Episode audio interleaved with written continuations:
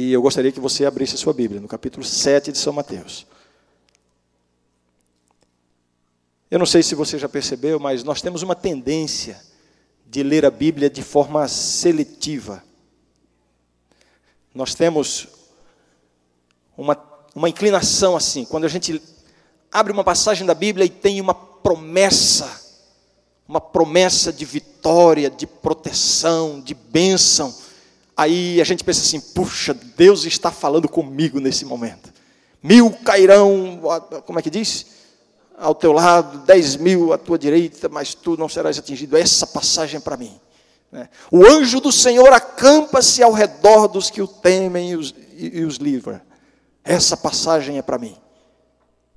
Quando a gente se depara com uma bronca, com uma repreensão, com uma maldição da palavra de Deus, aí a gente pensa assim: Fulano de tal, bem que podia estar tá vendo isso aqui tendência que nós temos de lermos a Bíblia de forma seletiva. E eu já li essa passagem, essa passagem bíblica inúmeras vezes e já estudei alguma coisa sobre ela em anos passados. E esse texto que nós vamos ler, na minha mente sempre foi assim: Jesus aqui está falando dos outros. Nós vamos ver, ele vai citar aqui os falsos profetas, são os outros. Olha os líderes religiosos da, do cristianismo apostatado que, que está por aí. O cristianismo apostatado que está por aí, os líderes que estão por aí. É para essas pessoas que Jesus está falando. Vejam, as palavras de Jesus se aplicam exatamente às práticas religiosas corruptas, pervertidas que existem em nosso mundo. Mas, irmãos, um dia desses eu estava lendo esse texto e no meio da leitura me passou um frio aqui nas, nas costas. E eu tive uma sensação muito real de que esta passagem poderia estar se aplicando perfeitamente a mim. E eu confesso que eu tremi naquele momento. Então, eu gostaria de ler esse texto, irmãos, com a minha querida igreja. Gostaria de convidar você a, no mínimo, considerar a possibilidade de esta passagem bíblica poder se aplicar a você e não aos outros. Vamos, vamos começar a leitura. Capítulo 7. Vamos começar a partir do verso 15. Capítulo 7, a partir do verso 15. Jesus diz assim: Acautelai-vos dos falsos profetas que se vos apresentam disfarçados em ovelhas, mas por dentro são lobos roubadores. Pelos seus frutos, pelos seus frutos os conhecereis. Colhem-se porventura uvas dos espinheiros ou figos dos abrolhos? Assim, Toda árvore boa produz bons frutos, porém a árvore má produz frutos maus. Não pode a árvore boa produzir frutos maus, nem a árvore má produzir frutos bons. Toda árvore que não produz bom fruto é cortada e lançada ao fogo. Assim, pois, pelos seus frutos os conhecereis. Nem todo o que me diz Senhor, Senhor, entrará no reino dos céus, mas aquele que faz a vontade de meu Pai que está nos céus. Muitos naquele dia hão de dizer-me: Senhor, Senhor, porventura não temos nós profetizado em teu nome? E em teu nome não expelimos demônios? E em teu nome não fizemos muitos milagres? Então lhes direi explicitamente: Eu tremo quando eu leio isso aqui, irmãos. Nunca vos conheci. Apartai-vos de mim, os que praticais a iniquidade. Nessa passagem que nós lemos, nós podemos discernir claramente é, dois blocos ou duas sessões. Na parte inicial, que vai do verso 15 ao 21, que toma a maior parte do, da, da perícope do texto, do verso 15 ao 21, Jesus está falando da experiência presente. Os falsos profetas, pelos seus frutos os conhecereis. E, enfim, nem todo mundo que me diz Senhor, Senhor entrará no reino dos céus. Jesus está falando de uma experiência presente, a vida cristã, a vida religiosa, enquanto estamos na nossa caminhada aqui. De repente, Jesus dá um salto e vai para o último dia, o dia da, da sua grande volta, o grande dia do Deus Todo-Poderoso, o grande dia da volta de Jesus. E então ele diz: Muitos naquele dia hão de dizer-me, Senhor, Senhor. Vejam, duas sessões claramente divididas. No primeiro bloco, Jesus ressalta os falsos profetas. Os falsos profetas. Interessante é que os falsos profetas, eles não parecem falsos. Ao contrário, eles parecem verdadeiros, e aí está o grande perigo dos falsos profetas. Por isso que Jesus começa dizendo assim: acautelai-vos dos falsos profetas, que se vos apresentam disfarçados em ovelhas. Pessoas que apresentam uma, uma aparência de cristianismo, mas que na verdade são inimigos de Jesus. Eu repito o que eu comentei na minha introdução.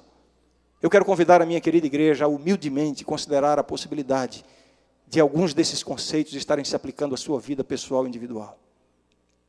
Pessoas que têm a aparência da religião, vivem a religião, se vestem como ovelhas, se disfarçam como ovelhas, mas por dentro são inimigos de Jesus. Os falsos profetas não se parecem falsos profetas. Uma pessoa pode estar completamente perdida e parecer que está completamente salva. Que perigo. Repito, irmãos, eu não estou falando dos outros. Eu estou falando do risco que eu mesmo corro de estar enquadrado nestas palavras. E mais uma vez insisto, eu convido a minha querida igreja a considerar a possibilidade de que isso se aplique a você também. É possível estar completamente perdido, no entanto, ter a impressão de que está completamente salvo. Porque os falsos profetas não são, não parecem falsos, Agora, uma coisa é certa, e Jesus deixa muito claro, e ele é insistente nesse ponto. Jesus diz: pelos seus frutos os conhecereis. Pelos seus frutos os conhecereis. Não pode a árvore boa produzir maus frutos, assim como não pode a árvore má produzir bons frutos. Em outras palavras, nós podemos enganar muitas pessoas, mas diante de Deus, diante de Deus não há engano. Diante de Deus não há engano, não há disfarces. Pelos seus frutos os conhecereis. Agora, aqui vejam bem: se Jesus está, está estabelecendo um método de como nós podemos conhecer as outras pessoas, pelos seus frutos os conhecereis, precisamos entender que este princípio se aplica no sentido inverso também. Se nós conhecemos os frutos dos outros, se nós conhecemos as outras pessoas pelos seus frutos, isso significa que as outras pessoas nos conhecem pelos nossos frutos. Quando as outras pessoas olham para você, o que que elas estão vendo? Bons frutos ou maus frutos?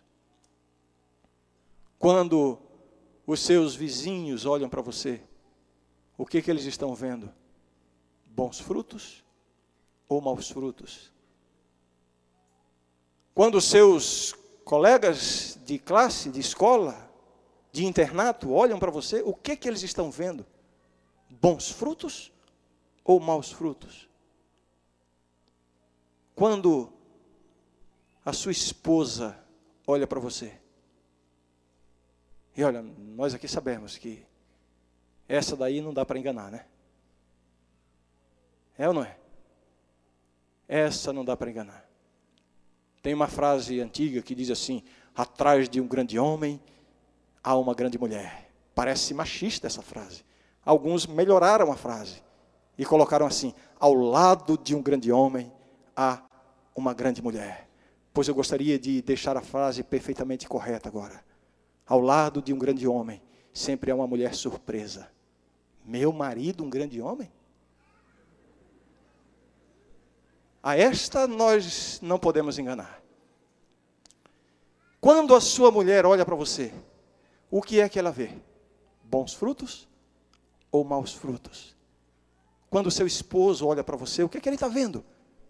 Bons frutos ou maus frutos? Isso aqui é mais sério do que você pode imaginar. Quando os seus filhos olham para você, nós ensinamos, não é pelas palavras, é pelo exemplo. Os filhos não aprendem daquilo que os pais falam. Os filhos aprendem daquilo que os pais vivem. O que, que eles estão vendo? O que, que os seus filhos estão vendo quando olham para você? Bons frutos ou maus frutos? Jesus deixa muito claro: pelos seus frutos os conhecereis. É possível estar completamente perdido e achar que está completamente salvo. Mas aí Jesus entra nessas que são certamente as mais duras e penetrantes palavras que, se, que podem ser encontradas em toda a Bíblia. Eu não encontro na Bíblia uma repreensão tão severa, eu não encontro na Bíblia uma decepção tão intensa quanto esta que Jesus está relatando aqui. Verso 22, ele diz: Muitos naquele dia hão de dizer-me: Senhor, Senhor, porventura não temos nós profetizado em teu nome, e em teu nome não expelimos demônios, e em teu nome não fizemos muitos milagres? Então lhes direi explicitamente: Nunca vos conheci. Apartai-vos de mim, os que praticais a iniquidade. Repito, nós não encontramos na Bíblia uma decepção tão grande. Interessante é que lendo esse texto, eu chego a uma conclusão. Na, na Bíblia nós aprendemos que no dia final, no dia da volta de Jesus, haverá basicamente dois grupos de pessoas: os salvos e os perdidos, não é isso? Esse texto aqui me dá a entender que entre os perdidos haverá dois grupos. Dois grupos entre os perdidos. O primeiro deles são os perdidos que estarão perdidos e saberão que estão perdidos. Provavelmente formado pela maioria dos perdidos. São aqueles que, quando olharem Jesus voltando, vão correr para os montes e os rochedos e vão dizer: Caí sobre nós e escondei-nos da face daquele que se assenta no trono e da ira do cordeiro. Eles terão consciência da sua condição de perdidos. Agora, esse grupo aqui compõe uma outra categoria. Esse grupo aqui é composto por, por uma categoria de perdido, de perdidos, que estão perdidos, no entanto, acham que estão salvos. Porque em lugar de eles correrem para os montes e rochedos e dizerem, caí sobre nós e escondei-nos da face daquele que se assenta no trono e da ira do cordeiro. Ao contrário, eles vão ao encontro de Jesus, abrem os braços e dizem: Senhor, Senhor.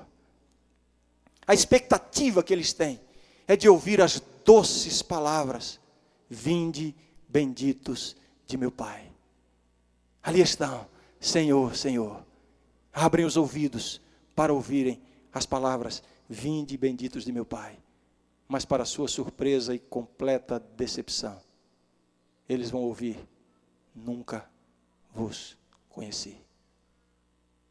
Apartai-vos de mim, os que praticais a iniquidade.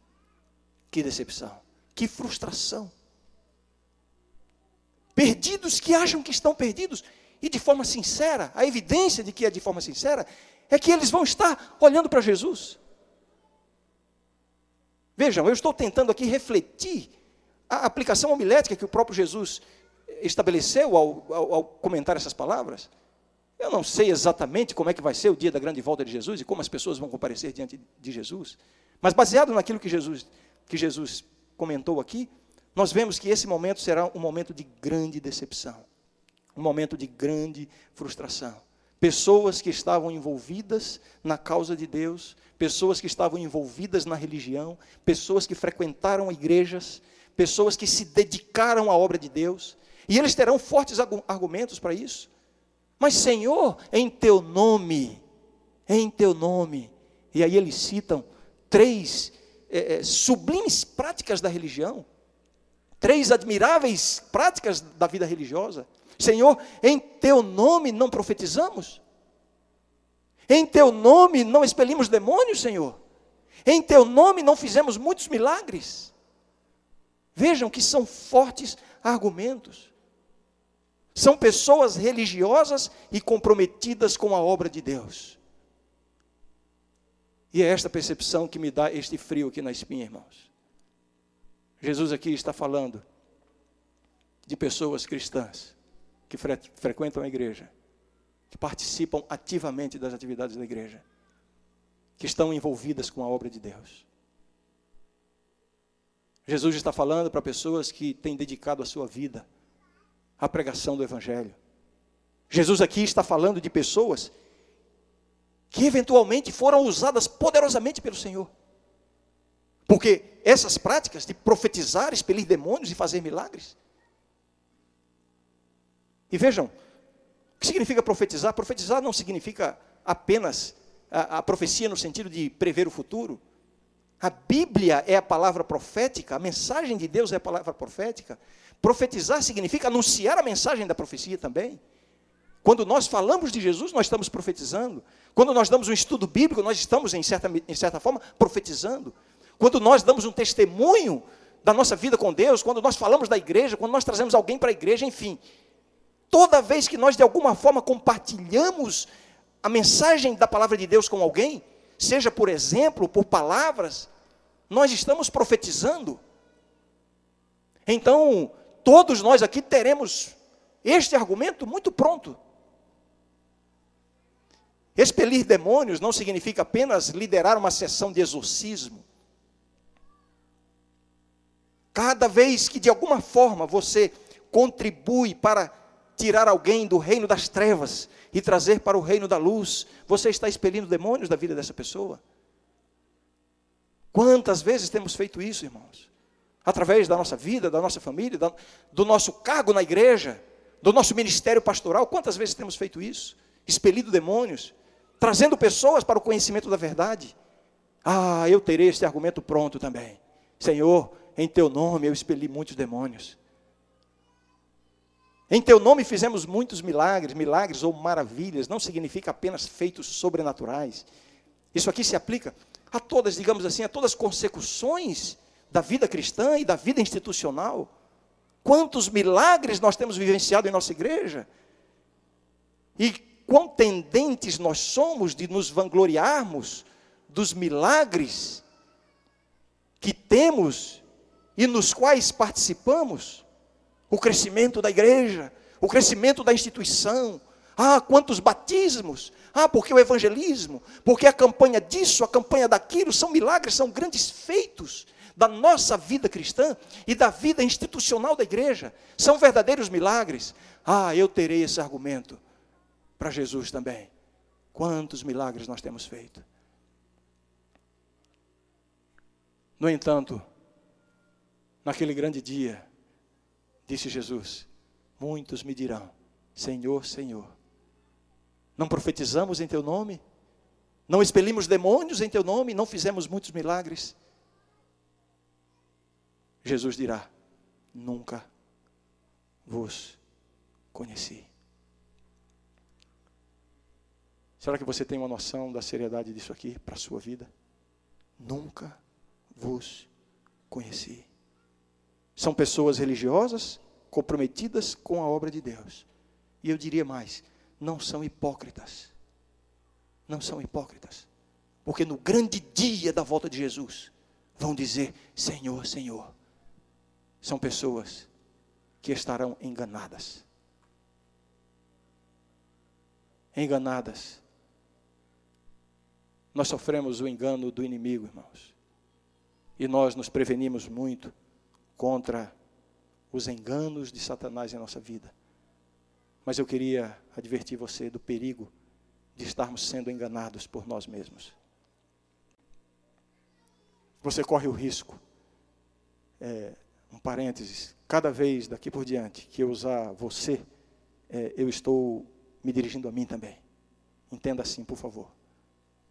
Você corre o risco de estar vivendo uma religião em que o que você está fazendo não passa de um engano, tentando enganar a si mesmo.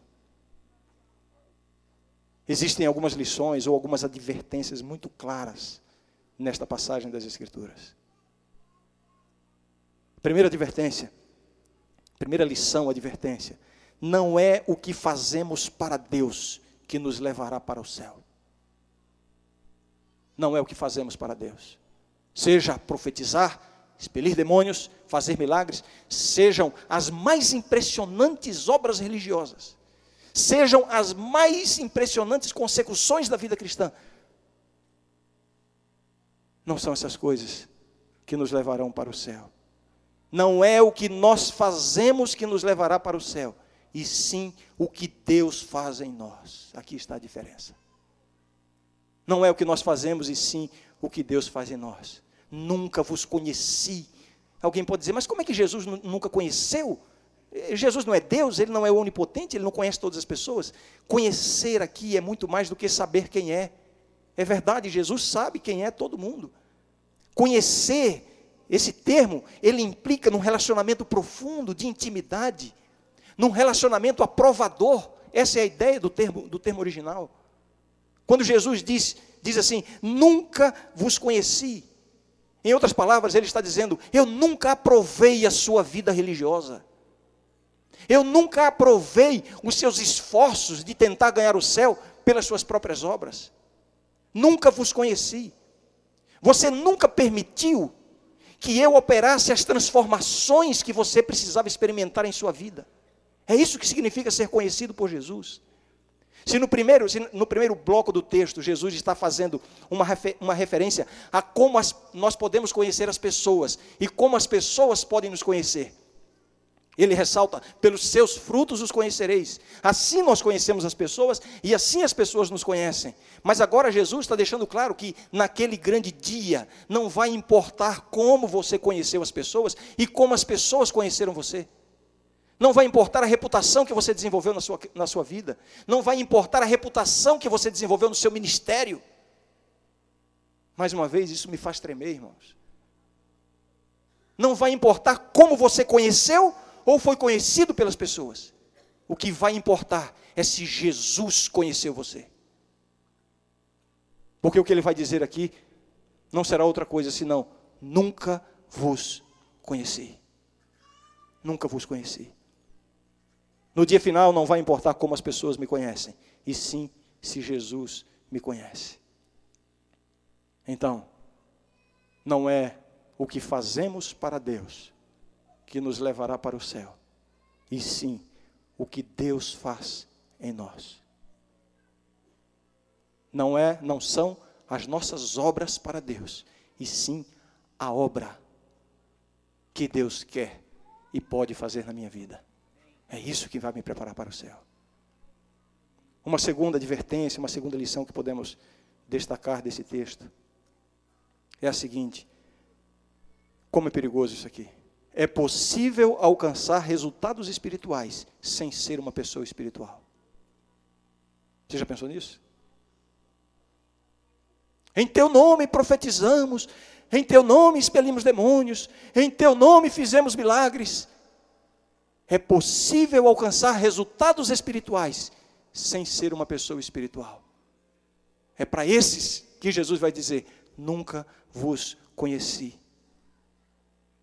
O grande risco que eu corro, irmãos, como pastor dessa igreja, é quando eu assumo esse púlpito, prego um sermão, e eu percebo que de alguma forma Deus me usou para tocar na minha igreja. Deus de alguma forma me usou para transformar uma vida, para levar alguém a tomar uma decisão. Eu quero dizer que esta é a experiência mais arriscada que eu tenho vivido como pastor dessa igreja. Porque quando isso acontece, quando isso acontece, há o risco de eu pensar que pelo fato de estar sendo usado por Deus, eu estou na categoria dos salvos. Como isso é arriscado? É possível alcançar resultados espirituais sem ser uma pessoa espiritual. Essa é a advertência de Deus. Isso significa que existe na, na experiência, na vida de cada um de nós, o perigo de estarmos nos enganando a nós mesmos. Aquilo que eu já comentei. Contra os enganos do inimigo, nós costumamos nos prevenir. Pouco nos prevenimos contra a tendência que temos de nos enganarmos a nós mesmos. E como é fácil nos enganarmos a nós mesmos. Sabe como é que você se engana a si mesmo? É quando você olha à sua volta e começa a comparar a sua vida cristã com as pessoas que estão à sua volta. É aí que nós nos enganamos a nós mesmos. Porque se você olhar para o seu lado e começar a comparar a sua vida religiosa com as pessoas que estão à sua volta, você vai descobrir uma coisa extraordinária. Você vai descobrir que você não é muito melhor do que os outros. E você vai descobrir também que você não é muito pior do que os outros. Nós estamos na média. Olha lá o fulano, um grande pecador, eu sou melhor do que ele, mas olha o irmão fulano, um grande homem de Deus, eu preciso chegar lá. Mas olha, eu estou na média. E aí você começa a avaliar a sua vida com Deus, a sua prática religiosa, o seu testemunho, a maneira como você se relaciona com as pessoas, a maneira como você se comporta no seu trabalho, a maneira como você procede nos ambientes não cristãos. E você começa a avaliar as suas atitudes, simplesmente comparando a sua vida com aqueles que estão à sua volta. E aí você vai chegar à agradável conclusão de que você está na média. Na média. Esteja preparado para ouvir, nunca vos conheci. Agora você quer libertar-se ou livrar-se do, do risco de estar se enganando a si mesmo? Comece a comparar a sua vida, o seu procedimento, as suas atitudes, o seu comportamento. Comece a compará-los com o padrão perfeito, Jesus. No momento que você fizer isso, repito, irmãos, eu estou falando de você e dirigindo a mim também. No momento em que você fizer isso, você vai ter uma, uma noção clara da brecha que há no seu coração, das lacunas que precisam ser preenchidas, das arestas que precisam ser podadas, que precisam ser corrigidas, dos defeitos de caráter que precisam ser superados, das tendências que precisam ser vencidas, dos pecados que precisam ser abandonados. É somente quando você se comparar com Jesus é que você vai ter uma noção clara da grandíssima obra que Deus ainda precisa fazer na sua vida. E ser conhecido por Jesus é reconhecer esta condição e permitir que Jesus faça a obra que ele precisa fazer em sua vida. É aí que você começa a ser conhecido por Jesus. Pare de se enganar a si mesmo. Você acha que está vivendo um cristianismo na média? E você acha que isso vai levar você para o céu? Pare de se enganar a si mesmo. Você acha que a maneira como você fala ou deixa de falar de Jesus a maneira como você se compromete com o seu ministério, me dirijo aqui a, a mim, em primeiro lugar, como pastor, aos meus colegas pastores. Como você se compromete com o seu ministério educacional, como obreiro dessa igreja, como obreiro dessa instituição, como alguém que de alguma forma faz parte da estrutura do reino de Deus aqui nessa terra. Você acha que está na média? Prepare-se para ouvir as palavras nunca vos conheci.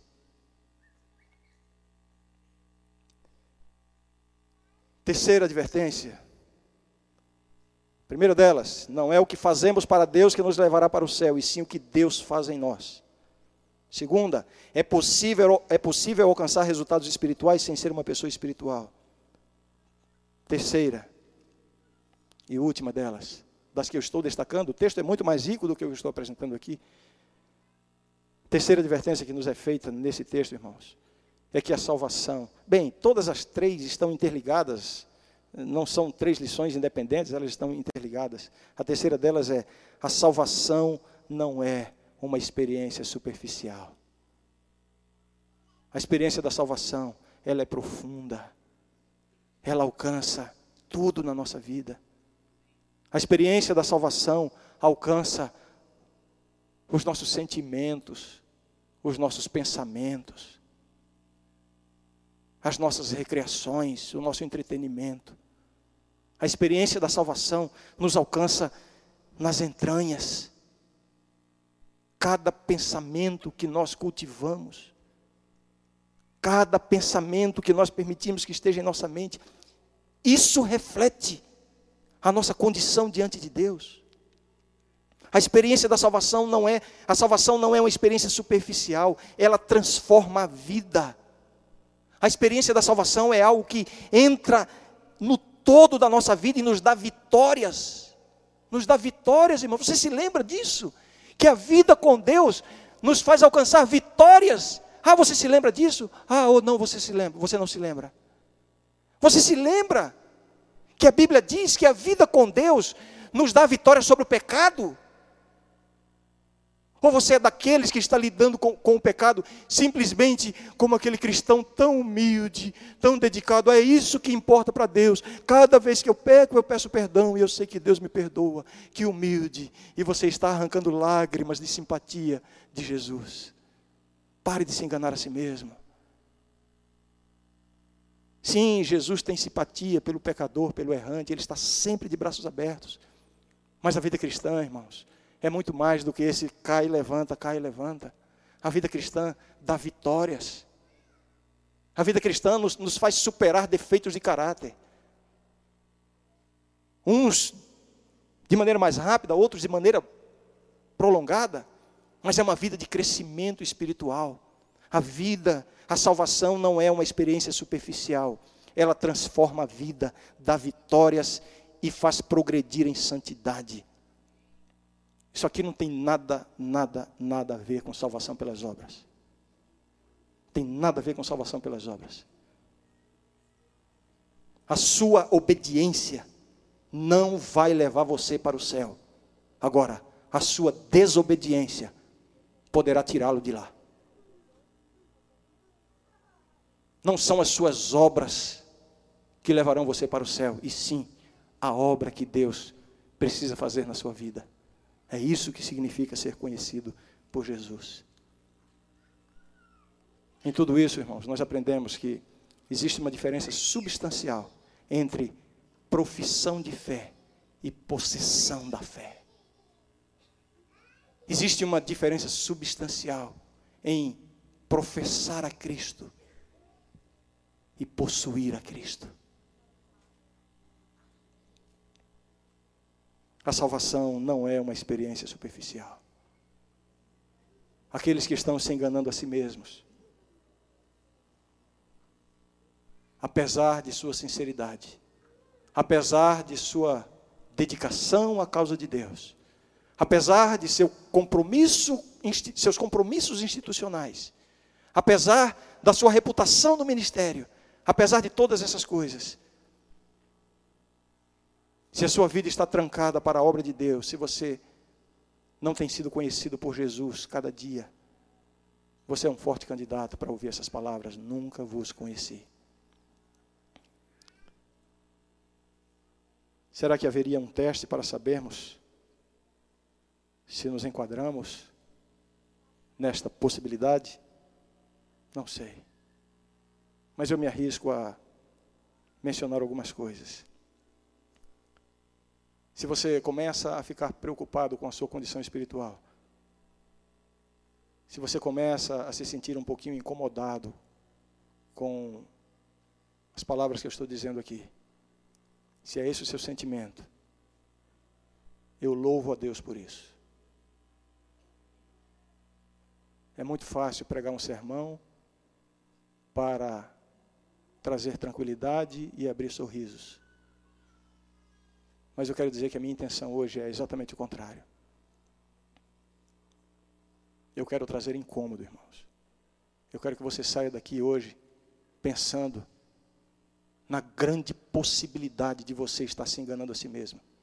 De você estar aqui dentro, no entanto, estar completamente perdido à vista de Deus.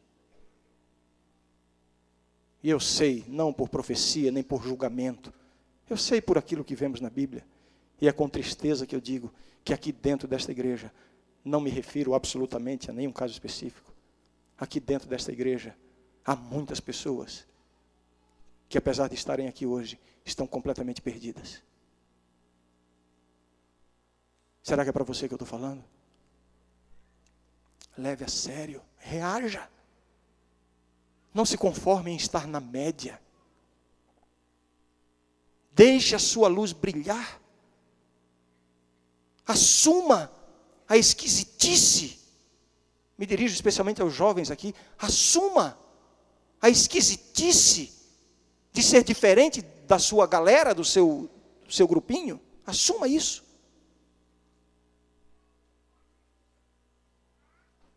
Esteja realmente incomodado com a sua condição espiritual. Se é possível fazer um teste, eu me arrisco a fazer um teste. Quanto você cresceu em sua estatura espiritual no último ano? Não sabe? Qual foi a última vez que você saiu vitorioso sobre um pecado depois de uma luta com Deus em oração? Você sabe o que é isso? De você estar cedendo a uma tentação, seja em atos, palavras ou pensamentos, que você está em pecado, talvez ninguém saiba além de você e Deus. Qual foi a última vez que você saiu vitorioso de um pecado, de uma tentação, depois de uma luta com Deus em oração? Você se lembra? Ah, não lembra? Quando foi a última vez que você venceu um defeito de caráter? E quando a gente fala em defeitos de caráter, irmãos, é, mais uma vez corremos o risco de estarmos nos enganando a, a, nós mesmos. Porque quando pensamos em defeitos, pensamos naquelas coisas imorais imorais no sentido amplo da palavra. Tudo aquilo que diz respeito à desobediência grotesca, ao pecado aberto. Existem defeitos de caráter que estão diretamente relacionados com as nossas virtudes. Há algumas pessoas cujo maior defeito é seu excessivo zelo pela causa de Deus e pelo seu excessivo zelo, se tornam grosseiras, arrogantes. Você está muito diferente de Jesus. Esse é um defeito de caráter que precisa ser vencido. Pare de se enganar a si mesmo. Qual foi a última vez que você venceu um defeito de caráter? Lutando com Deus em oração. Você lembra? Ah, não lembra?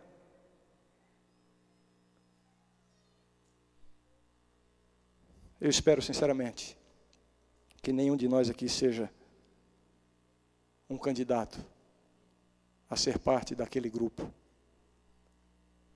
que no grande dia da volta de Jesus vai abrir os braços e dizer: Senhor, Senhor, esperando ouvir as palavras: Vinde benditos de meu Pai.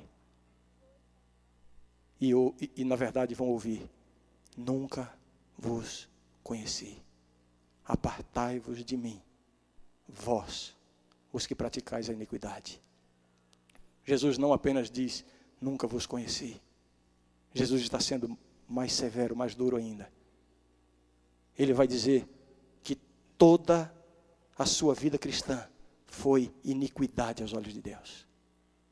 Ele vai dizer que as suas maiores consecuções espirituais sejam profetizar expelir demônios, fazer milagres. Ele vai dizer que isto, isso tudo, não passou de iniquidade aos olhos de Deus. Porque o que não é de fé, o que não vem pela fé, o que não vem como resultado de uma íntima comunhão com Deus, é pecado aos olhos de Deus, mesmo as nossas boas obras. Pare de se enganar a si mesmo. Leve a sério para que você não seja um forte candidato a ouvir. Nunca vos conheci.